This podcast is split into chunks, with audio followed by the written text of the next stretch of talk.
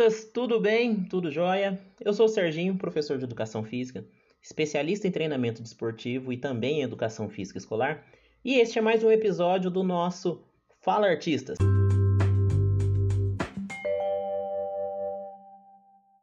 No episódio de hoje iremos conversar sobre o MMA. Em inglês, para a sua tradução para o português, seria artes marciais mistas. Então é um confronto entre duas pessoas, no qual cada uma dessas pessoas é, tem mais de uma especialidade de luta. Por exemplo, pode ter um atleta que tem conhecimento do jiu-jitsu, do boxe, contra um outro atleta que tem o conhecimento do karatê, do taekwondo, da capoeira. Com isso, eles querem mostrar qual seria o atleta mais completo, qual seria o atleta mais treinado, é, pronto para vencer esse confronto. A sua origem começou lá na década de 30 do século passado, por 1932, 1930. Hélio Gracie, que um, um dos primeiros professores, um dos primeiros mestres do jiu-jitsu brasileiro, é, na década de 30 ele queria mostrar é, a capacidade dessa modalidade, queria mostrar quão completo era o jiu-jitsu.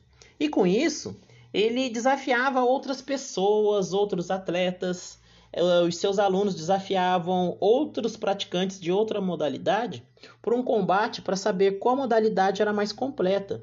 Nesse início não existiam regras, né? era o chamado vale tudo. E com isso, é, as competições, os desafios foram crescendo. Bem mais tarde, por volta de, da década de 90 já, do século passado, em 1993, aconteceu a primeira edição do Ultimate Fight Championship, que é o UFC.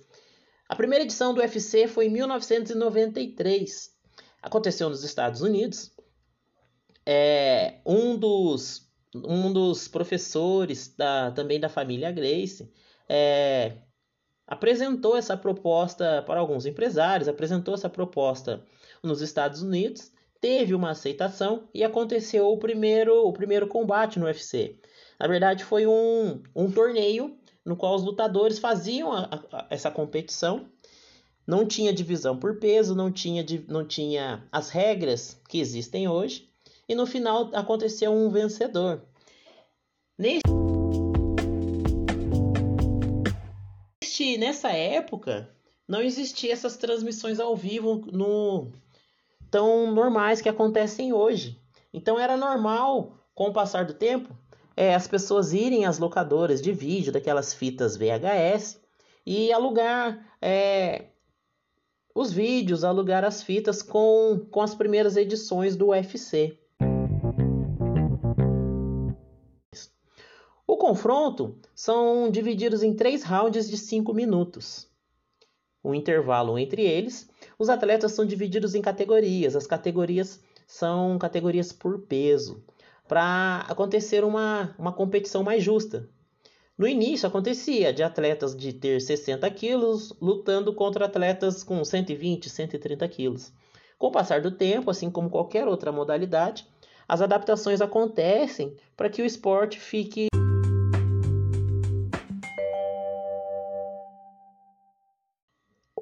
O sistema de disputa do UFC é um sistema de, de desafios. Existe o campeão e existe aquelas pessoas que podem desafiar o campeão para concorrer ao cinturão. O cinturão é o troféu. O campeão da categoria, ele tem, ele é detentor, ele fica com o cinturão que representa que ele é o melhor daquela categoria. Na defesa de cinturão, como se fosse a disputa do título mesmo, a competição ela tem um acréscimo de dois rounds. Então acaba sendo cinco rounds de cinco minutos. É...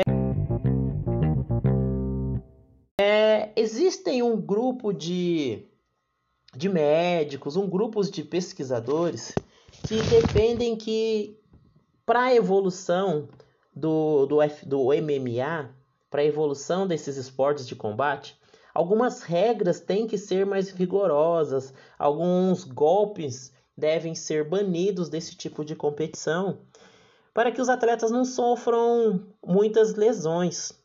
É, até mesmo alguns pesquisadores dizem que ou existe ou existe a adaptação para essa modalidade se tornar menos agressiva ou essa modalidade não deve existir mais. Os especialistas defendem que ao treinar para um combate, o atleta sofre muita pancada, ele recebe muita pancada, e com isso algumas lesões podem acontecer, lesões ósseas, lesões musculares. E até mesmo lesões mais, mais graves, mais severas, como as concussões, que são as, as lesões na, na cabeça, e também alguns danos no sistema nervoso central. Hoje, não existe nenhum estudo comprovado das sequelas que um, um, praticante de MMA pode ter no futuro. Mas se a gente pegar outras modalidades, é, já pesquisadas com o passar do tempo, o futebol americano, por exemplo, o boxe, que também é uma modalidade, por, por um período do tempo foi chamado como a, a nobre arte, o boxe. É, hoje a gente já observa alguns atletas que têm sequelas devido à grande quantidade de pancadas recebida é, na cabeça, recebida em, em partes do corpo mais sensíveis. Então, a ideia desses pesquisadores é diminuir as possíveis sequelas que os atletas podem ter no futuro. É, pensando que um atleta não, não fica competindo com mais de 45, mais de 50 anos. A vida esportiva de um atleta é curta. 37, 38 anos, o atleta já é considerado um atleta em fim de carreira.